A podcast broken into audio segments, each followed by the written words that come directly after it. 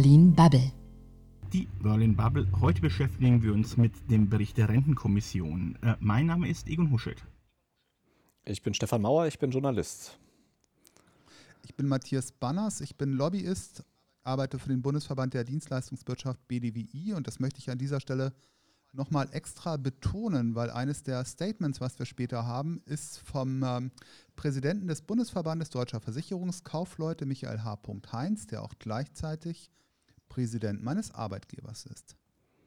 Wie weit ist denn bei euch die Rente noch so entfernt, Leute? Och, das dauert noch. Also ich bin jetzt 38. Ähm, wir haben ja jetzt, die Rentenkommission hat ja jetzt ihren Bericht vorgelegt, hat sich da aber dann nicht weiter geäußert zum Renteneintrittsalter, sondern hat das in die Zukunft verschoben. Das heißt, äh, nach aktuellem Stand würde ich in knapp 30 Jahren in Rente gehen, in die gesetzliche. Also ich bin deutlich näher dran. Bei mir sind es nur noch 16 Jahre. Aber wenn ich meine ähm, Rentenpunkte so betrachte, schaut es noch nicht ganz so grandios aus. Aber du hast doch bestimmt äh, privat vorgesorgt, äh, äh, Matthias, oder? Ich habe natürlich auch privat vorgesorgt, auch auf mehreren Standbeinen sozusagen. Also ich habe ganz klassisch noch einen äh, Bankensparplan und ich kaufe regelmäßig einzelne Aktien, was zurzeit ähm, ja Gab schon mal bessere Zeiten dafür. Ja, genau. Das ist richtig. So, Entschuldigung, ich habe dich unterbrochen, Egon. Ja, ich wollte nur sagen, dass ich zwischen euch beiden, glaube ich, liege. Ähm, dadurch, dass ich aber sehr viel selbstständig in meinem Leben war, ähm, wird die klassische ähm, gesetzliche Rente nur sehr bedingt ähm, mir in meinem Alter weiterhelfen. Ähm, aber kommen wir zum Bericht der Rentenkommission. Sie schreibt unter anderem, dass das gesetzliche Sicherungsniveau nach 2025, also etwas, was uns alle noch betrifft, einen Korridor zwischen 44 und 49 Prozent haben soll. Ähm, und auf die Frage, ob die äh, Regelaltersgrenze zukünftig im Einklang mit der Lebenserwartung steigen soll, da haben sie sich auch noch nicht richtig festgelegt. Wie findet ihr denn das Ergebnis, was bisher die Rentenkommission so vorgelegt hat? Also die Kommission hat sich ja in vielen Dingen eben nicht, hat sie eigentlich nichts vorgelegt oder gesagt, dass das in der Zukunft entschieden werden soll, zum Beispiel was das Renteneintrittsalter angeht. Äh, sie haben ähm, nicht darüber entschieden, ob die Beamten in die gesetzlichen Rente, in die gesetzliche Rente sollen irgendwann perspektivisch. Sie haben nicht entschieden, ob es eine obligatorische private Vorsorge geben soll, die sich Arbeitnehmer und Arbeitgeber teilen. Also sie haben man könnte eigentlich länger darüber reden, was sie nicht entschieden haben, als was sie entschieden haben. Und das ist auch mein größter Kritikpunkt an dieser ganzen Geschichte. Egal wie man inhaltlich zu dem steht, was besprochen oder was jetzt verkündet wurde, es wurde einfach an viel zu vielen Punkten, ähm, zwei Jahre lang haben die fast gebraucht, um zu diesem winzigen Ergebnis zu kommen. Also ich finde, ich, das ist mein größter Kritikpunkt an der ganzen Sache. Sie haben ein Stück weit entschieden, dass die Selbstständigen mit in die gesetzliche Rentenversicherung sollen, wie das ja eigentlich auch im Koalitionsvertrag vereinbar ist. Äh, da steht dann natürlich auch noch die Alternative äh, da, dass die Selbstständigen auch privat vorsorgen können sollen. Besser wäre das wohl. Aber es ist die Frage, ähm, die Rentenkommission hat sehr lange gearbeitet. Das Ergebnis, wie gesagt, ist relativ dürftig. Für wie lange rettet uns das oder kommt es gleich die nächste Rentenkommission, die die nächsten Schritte gehen werden muss?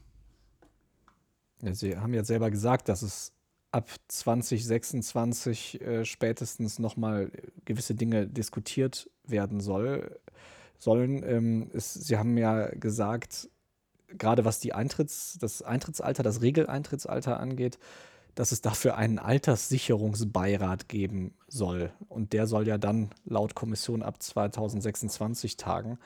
Äh, ziemlich verrückt eigentlich, dass eine Kommission entscheidet, dass wir eine Kommission brauchen, die über sowas berät. Also ich befürchte auch, dass wir letztendlich auch beim nächst, bei der nächsten Bundestagswahl eher keine Vorschläge haben werden, um die Rente-Demokratie demografiefest zu gestalten, weil mit einem höheren Renteneintrittsalter lassen sich keine Wahlen gewinnen. Ja, aber äh, lass uns doch mal einmal, ähm, also die eine Sache, die Sie beschlossen haben, ist vielleicht auch ein großes Wort, aber die Sie gesagt haben, ist, ähm, Sie haben bestätigt die sogenannte doppelte Haltelinie. Das heißt, dass zwar Einerseits, äh, dass der Rentenbeitrag nicht über 20 Prozent des Lohns steigen darf. Andererseits das sogenannte Sicherungsniveau nicht unter, 9, äh, unter 48 Prozent fallen soll. Das haben sie bestätigt. Ähm, das, was ja die Bundesregierung bisher auch schon so macht. Und danach soll dann der Rentenbeitrag auf maximal 24 Prozent des äh, Lohns steigen. Ähm, also das ist ja eigentlich alles, was beschlossen wurde. Und das bedeutet ja, oft, wenn man dann das äh, von der Finanzierungsseite her anguckt, dass wir eigentlich nicht drumherum kommen, jetzt wo die, äh, wo immer mehr Menschen in Rente gehen, dass wir also noch viel, viel mehr Steuerzuschüsse brauchen für die Rente. Das wäre nämlich auch genau meine Frage gewesen, wo soll das Geld dann herkommen? Ja, den Punkt sehe ich auch. Aber letztendlich, äh, das sind natürlich auch, das ist natürlich auch Geld, was dann irgendwie halt in die Rente fließt, was politisch auch in Zukunft angreifbar sein wird, weil letztendlich kann es natürlich gut sein, dass es irgendwann auch mal eine Partei gibt, die auch eher die äh, Interessen der, der Jüngeren vertritt in Richtung mehr Generationengerechtigkeit und mit der Forderung am Start ist, es, dass es irgendwie auf, auf Dauer nicht sein kann, dass so furchtbar viel ähm, Steuergeld in die Absicherung der gesetzlichen Rente fließt. Aber bisher kannten wir ja, was das anging, tatsächlich nur eine einzige Richtung. Also es hat, es hat ja jede, jede Bundesregierung eigentlich immer regelmäßig auch von Jahr zu Jahr den Steuerzuschuss in die Rentenkasse erhöht. Das ist ja nie zurückgegangen. Die Lebenshaltungskosten steigen natürlich auch, deswegen steigt auch die Rente parallel dazu. Ähm, deswegen ist eben die Frage, ähm, letztendlich, äh, eine Kürzung war ja nie drin. Also eine Kürzung der Rente ist, denke ich, auch nicht durchsetzbar. Das wird auch in Zukunft nicht durchsetzbar sein. Aber gerade diese Diskussion um den Korridor, da geht es ja irgendwie halt auch dann eigentlich immer um das Verhältnis von, von Rente zu, zu Arbeitseinkommen. Also und zwar auf beiden Seiten. Also zum einen ähm, auf der Seite der, der Belastung, wie viel muss ich quasi von meinem Arbeitseinkommen zahlen in die Rentenversicherung und aus der anderen Perspektive betrachtet, ähm, wie, wie ist das Verhältnis von, ähm, von Rente zu, ähm, zu dem Einkommen der Menschen, die arbeiten. Ähm, aber können wir mal über diesen Begriff an sich sprechen? Also ich, ähm, das hat ja, das ist ja tatsächlich eine Sache, die auch die Rentenkommission gesagt hat ähm, sie hat zwar einerseits gesagt, äh, hat einen Korridor festgelegt äh, für dieses Sicherungsniveau, also das, das Durchschnitt, die Durchschnittsrente im Vergleich zum Durchschnittslohn, hat aber andererseits gesagt, das, was ja äh, Sozialexperten schon seit langem sagen, dass das eigentlich eine irreführende Kenngröße ist, weil es, wenn, wenn wir sagen, das Rentenniveau soll bei 48 oder bei 50 oder bei 52 Prozent liegen, dann sagen wir ja nicht, dass das da, da kann ja kein einzelner Rentner was mit anfangen mit dieser Zahl, sondern das ist ja eine reine Durchschnittszahl, wo man sagt, ähm, ähm, die sich bezieht auf das, ein durchschnittliches errechnetes Gehalt, was aktuell am Arbeitsmarkt erzielt wird in Deutschland. Und das Verrückte ist ja auch, wenn wir jetzt zum Beispiel, wir haben jetzt gerade, wir sind mitten in der Corona-Krise und wenn dadurch jetzt das Lohnniveau sinken sollte, weil mehr Leute arbeitslos werden, weil gut bezahlte Leute schlechter bezahlte Jobs kriegen oder was auch immer, dann würde dadurch das Rentenniveau steigen, ohne dass sich ein Cent an den Bezügen der Rentner endet, ändert. Also das ist ja, das ist ja keine gute Orientierung für mich als Einzahler, wenn ich mir überlege, kann ich von meiner Rente irgendwann später meinen Lebensunterhalt bestreiten. Da wäre ja eigentlich viel sinnvoller, sich an der Grundsicherung zu orientieren, zum Beispiel, und zu sagen, das ist das X-fache der Grundsicherung, was der Durchschnittsrentner bekommt. Und daran kann man auch viel schneller ablesen, ob es da vielleicht sozialen Sprengstoff gibt. Na gut, aber wenn wir uns da an der Grundsicherung orientieren würden, dann würden wir uns auch ein Stück weit vom Äquivalenzprinzip entfernen, was ja irgendwie besagt, dass die Rente ein Verhältnis zu den geleisteten Einzahlungen abbilden sollte.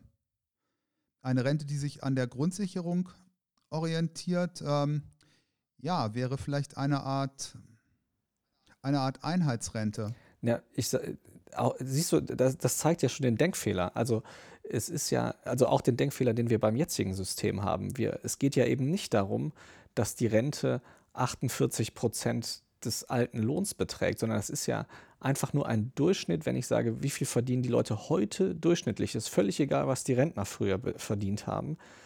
Dann halte ich da dagegen, was die Rentner heute durchschnittlich an Überweisungen bekomme von der Rentenkasse.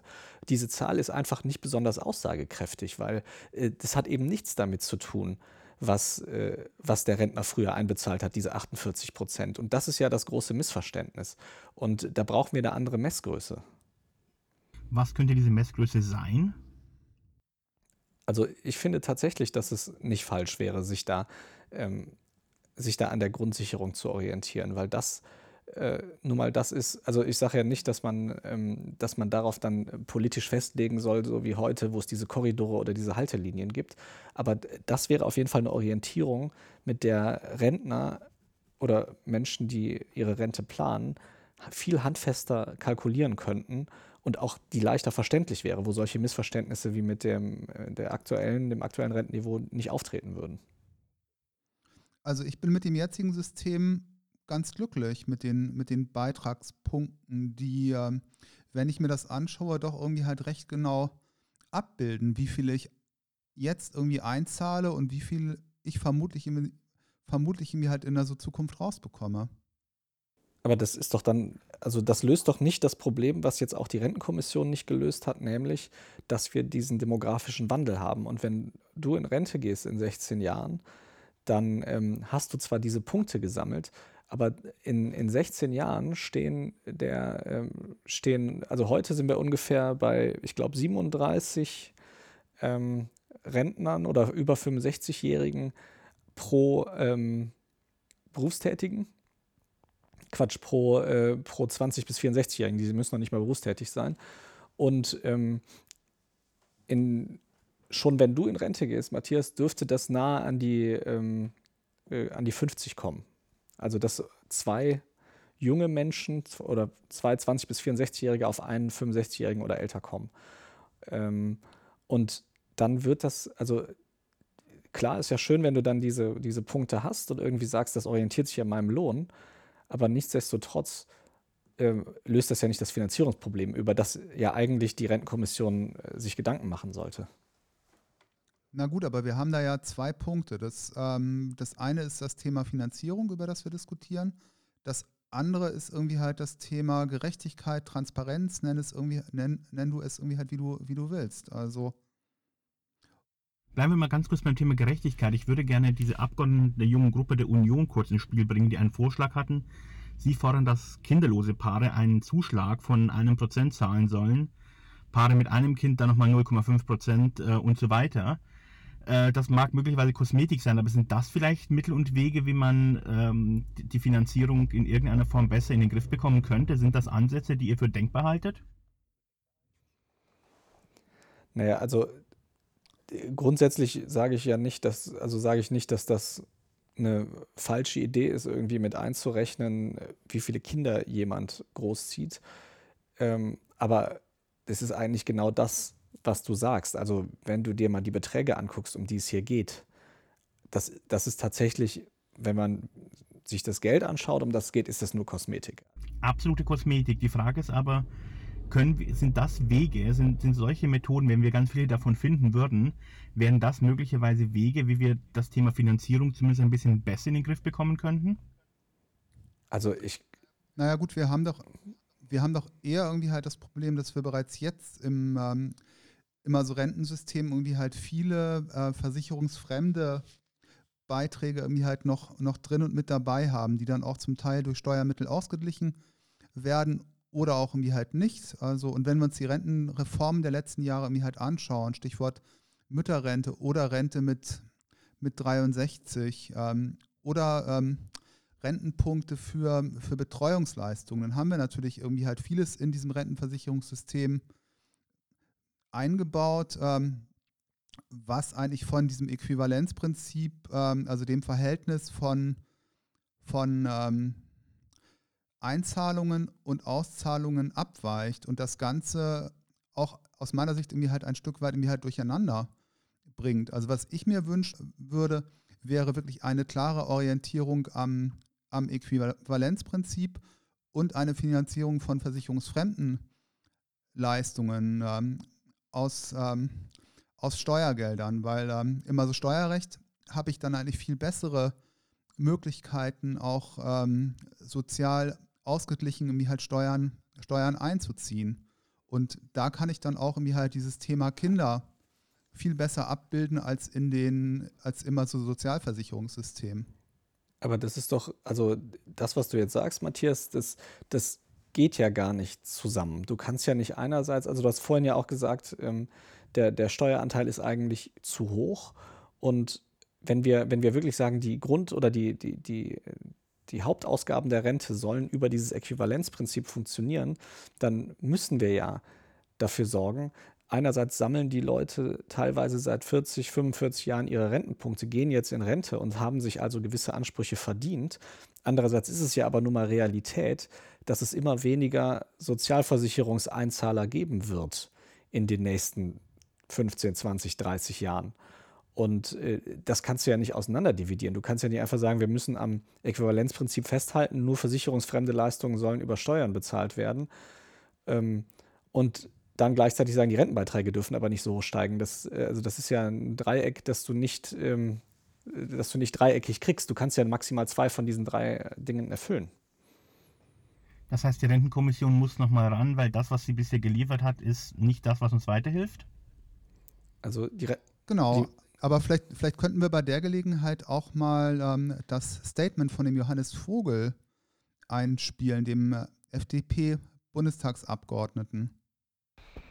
Ja, wenn man über die Rentenkommission äh, nachdenkt, muss man sich, finde ich, erst einmal vergegenwärtigen, was für einen großen Etikettenschwindel wir hier erlebt haben. Union und SPD haben in den letzten Jahren wirklich milliardenschwere Leistungsausweitungen zulasten der Jüngeren beschlossen in der Rente äh, und haben bei der Frage nach der Finanzierbarkeit, äh, wie soll das 2025 fortfolgende in den nächsten Jahrzehnten finanziert werden, immer auf die Rentenkommission verwiesen. Die würde dafür Vorschläge machen. Und jetzt liest man diesen Bericht und sucht äh, Reformvorschläge leider wirklich komplett vergebens. Das ist äh, fatal äh, und äh, eine unverantwortliche Rentenpolitik, die wirklich zu, sich zu einer Gesamtbilanz verdichtet, äh, wo ich nur den Kopf schütteln kann.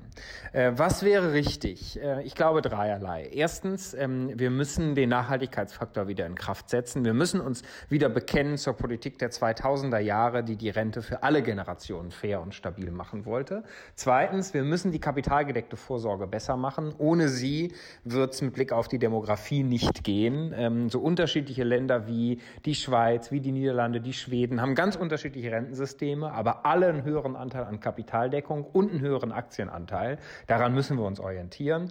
Und drittens, wir müssen die Rente modernisieren, passend machen zu Zickzack-Lebensläufen, die zwischen Anstellung und Selbstständigkeit wechseln und vor allem endlich einen flexiblen Renteneintritt einführen, wie Schweden uns das seit vielen Jahren erfolgreich vormacht. Das wäre ein großer Wurf und eine wirklich zukunftsgerechte Reform. Stefan, du hattest doch mir halt noch ein zweites Statement angefragt. Vielleicht kannst du das mal kurz anmoderieren. Ja, das äh, geht äh, eigentlich in die gleiche Kerbe. Und zwar habe ich äh, ganz kurzes Statement von Sana Röser. Die ist ähm, äh, Vorsitzende der sogenannten Jungen Rentenkommission, die als Gegenpol sozusagen gegründet wurde gegen die offizielle. Und sie äh, spricht vor allem über Generationengerechtigkeit. Mir persönlich ist besonders wichtig, dass die Lasten wirklich auf allen Schultern verteilt werden. Das heißt, auf den Schultern der älteren Generation, aber auch der jüngeren Generation. Und da werden wir nicht drum rumkommen. Na gut, eigentlich relativ klare Ansagen, oder? Ja, auf jeden Sind Fall. das also Und die Leute für die nächste Rentenkommission? Ja, also sie nennen sich ja sogar schon so und sagen, ähm, also die Vorschläge, die von dort kommen, sind ja relativ eindeutig auch. Die sind auch sehr ähnlich wie das, was äh, Johannes Vogel gerade gesagt hat, die also sagen, wir brauchen mehr äh, private Absicherung. Sie sagen, wir brauchen ein höheres Renteneintrittsalter, äh, das sich am, ähm, an der Lebenserwartung orientiert. Und sie sagen halt, es kann nicht sein, dass nur die Beitragszahler dieses, die Last tragen von, von dem, was wir entscheiden, sondern es muss gerecht aufgeteilt sein. Und das ist, ähm, das ist ja auch genau der Punkt gewesen, wo wir eben waren, dass wir gesagt haben, ja, es gibt das Äquivalenzprinzip, es gibt das Prinzip, deine Rente orientiert sich an deinem Einkommen und den Beiträgen, die du bezahlt hast. Aber wir werden, wir kommen halt trotzdem nicht drum rum, solange wir die Rente aus Beiträgen finanzieren. Es werden einfach mehr Empfänger und weniger Einzahler. Und dann äh, ist es ja schön, wenn auf dem Papier steht, dass ich eigentlich eine Rente verdient habe, die ähm, höheren Beiträgen entspricht. Wenn niemand da ist, der sie zahlt, muss das Geld ja von irgendwo anders kommen. Aber glaubst du, Stefan, dass das ähm, Punkte sind, die politisch vermittelbar wären? Naja, also im Moment ist es noch nicht so, glaube ich, weil wir haben ja ein sehr hohes Steueraufkommen und davon wird ja auch immer mehr in die Rente gesteckt. Das heißt, ähm, das ist im Moment einfach noch nicht so spürbar und das ist auch nichts, ich meine, die Bundesregierung hat eine Legislaturperiode von vier Jahren. Das ist ja auch nichts, was in zwei oder drei Jahren schon schlimm spürbar ist. Vielleicht wird es jetzt beschleunigt durch die ganze Geschichte rund um Corona. Ähm, aber wir, ähm, es ist ja nichts, wo, was einem Politiker selber auf die Füße fällt. Das ist ja eher was, wo man in Jahrzehnten denken muss und nicht in, in Jahren oder Monaten. Und deswegen, ähm, das macht es so schwer, das politisch vermittelbar zu machen. Ich würde die Frage ähm, von dir, Egon, eigentlich irgendwie halt nochmal zuspitzen wollen. Wie könnte denn irgendwie halt ein politischer Impact aussehen, dass irgendwie halt Parteien sich auch dieses Themas annehmen, anstatt es in also Kommissionen zu verschieben, die dann irgendwie halt jahrelang tagen, aber eigentlich auch kein vernünftiges Ergebnis zu, zutage fördern. Ich glaube einfach, dass es schwierig ist, weil es ist ein völlig undankbares Thema und egal wie, irgendjemand ist zum Schluss immer unglücklich und da Politiker gerne wiedergewählt werden wollen, sind das diese Kommissionen, die immer wieder ähm, damit beauftragt werden, das zu tun, damit es einfach vom politischen Tagesgeschäft möglichst weit weg ist. Ja, und also ich, das ist ja auch das, der größte, der ein, eine große Kostenfaktor, den wir einfach in, in unserem Sozialsystem haben und der ja noch immer weiter zunehmen wird. Und ich, also Matthias, ich glaube tatsächlich nicht, dass wir ähm, einfach weiter sagen können, das muss das Äquivalenzprinzip herrschen. Entweder müssen wir an die Ausgabenseite ran oder an die Einnahmenseite und zwar massiv. Da hilft auch, helfen auch keine kleinen Korrekturen. Wir müssen entweder sagen, wir haben irgendwann eine Grundrente oder wir müssen sagen, wir müssen sowas einführen wie eine deutlich schärfere Erbschaftssteuer oder sowas und davon das finanzieren. Und was anderes wird uns nicht übrig bleiben. Und ich weiß auch nicht, welches davon mein Favorit ist, aber wir können ja nicht so tun, als gäbe es andere Möglichkeiten, außer auf der einen Seite massiv zu kürzen oder auf der anderen massiv aufzustocken. Na gut, politisch der einzig gangbare Weg wäre dann ja irgendwie halt beide Seiten zu belasten. Aber lass uns doch nochmal über ein Thema diskutieren, was bislang außen vor geblieben ist, nämlich die private Altersvorsorge. Und da war ein Kritikpunkt der, der Rentenkommission die Provisionen, die irgendwie halt Vermittler erhalten, die ähm, die Altersvorsorgeprodukte vermitteln. Dazu habe ich Michael H. Heinz befragt. Er ist Präsident des Bundesverbandes Deutscher Versicherungskaufleute. Zudem ist es nicht nachvollziehbar, dass die Kommission pauschal die Vertriebskosten kritisiert. Hier muss aus Sicht des BVK ausdrücklich zwischen den konkreten Vertriebskosten für die Vermittlung der Produkte und den hohen Verwaltungskosten unterschieden werden.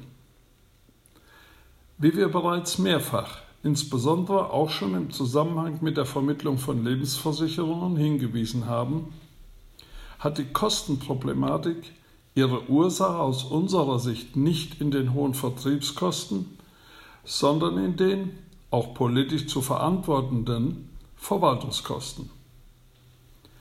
Daher muss bei der Verschlankung von Bürokratie und Verwaltung angesetzt werden, zumal es aus Sicht des BVK zum großen Teil der hochqualifizierten Beratungs- und Vermittlungsleistung der Versicherungskaufleute geschuldet ist, dass bisher über 16 Millionen Riester-Verträge abgeschlossen wurden. In diesem Zusammenhang sehen wir auch die Einrichtung einer staatlich organisierten digitalen Plattform sowie eines Standardproduktes als problematisch an. Eine solche Einrichtung wird der Vielzahl an unterschiedlichen Lebensmodellen nicht gerecht. Hierfür bedarf es in jedem Einzelfall einer gesamtheitlichen Betrachtung der jeweiligen persönlichen Gegebenheiten und einer entsprechenden konkreten qualifizierten Beratung durch einen Experten. Durch ein Standardprodukt oder gar ein staatlich organisiertes Produkt würde die Gefahr bestehen, dass die private Altersvorsorge zu einem großen Teil nicht optimal ausgestaltet würde.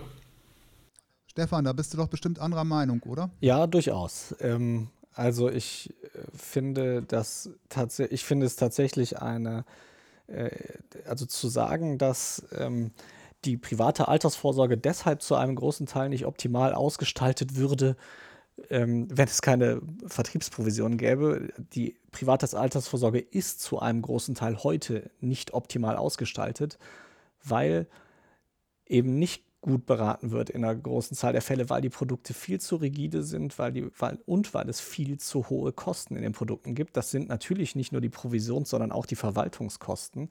Aber ich, ich, man muss sich das ja nur mal anschauen.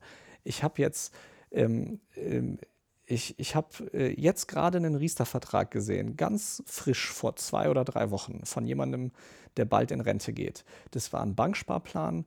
Die Person hat einfach nur, um ähm, die Riester-Zulagen zu bekommen, dieses Produkt gewählt, was also möglichst wenig Kosten hat. Und jetzt, um sich die auszahlen zu lassen, muss man eine Versicherung kaufen. Da gehen erstmal direkt am Anfang 4% der gesamten angesparten Summe weg. Dann geht jedes Jahr, gehen dann nochmal fast 3% der Summe weg, plus eine pauschale Verwaltungsgebühr.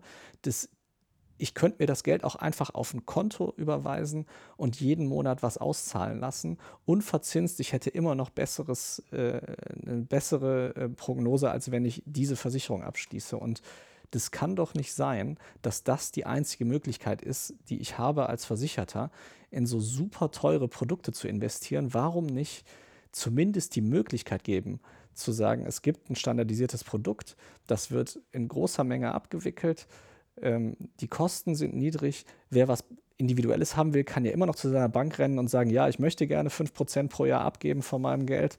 Und wer das nicht möchte, der soll bitte die Möglichkeit haben, äh, was Günstiges, weil es eben in, in der Masse viel einfacher wird, große Beträge ähm, günstig zu verwalten, abzuschließen, gerne auch über ein ähm, zentrales Portal und dann haben wir diesen, die, auch diese ganze Diskussion nicht mehr. Wir können das ja gerne parallel laufen lassen und gucken, dann soll der Markt entscheiden, den immer alle so toll finden, die das befürworten, was die Kunden lieber mögen. Das ist auch eben mein Gedanke. Das ist doch genau der Punkt, den Herr Heinz auch eben gemacht hat, weil in dem Beispiel, das du jetzt irgendwie halt aufgeführt hast, da entstehen die hohen Kosten nicht durch die Vertriebsprovisionen, sondern durch den, durch den Bereich Verwaltung. Und das ist besser. Also naja, letztendlich, es ist natürlich so, dass ich zwangsläufig bei jedem Produkt, was ich an den, an den Markt bringe, dass ich da irgendwie halt Vertriebskosten drin habe, die irgendwie halt auch bezahlt werden müssen. Und ähm, da stimme ich Herrn Heinz natürlich auch zu. Diese 16 Millionen Verträge sind äh, durchaus ein Erfolg. Ähm, da ist es irgendwie halt gelungen, Menschen davon zu überzeugen, privat vorzusorgen. Ja, und ich bin immer nochmal, ich finde, die, das Problem ist nicht, dass Menschen das nicht abschließen wollen. Das Problem ist, dass sie das zu kompliziert finden.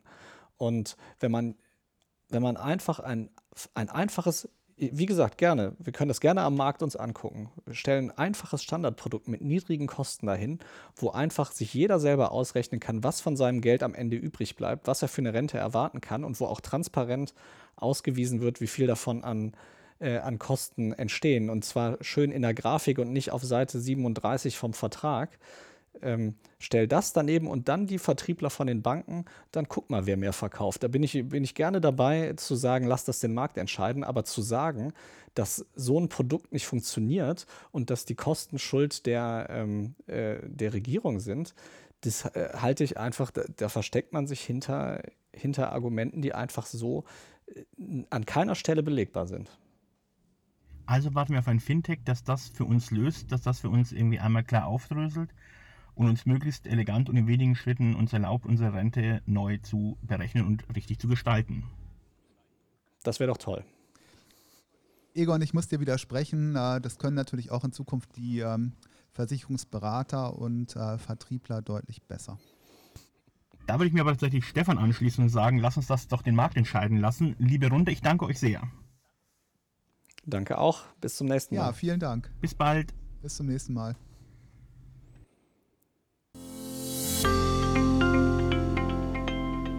Das war Berlin Bubble.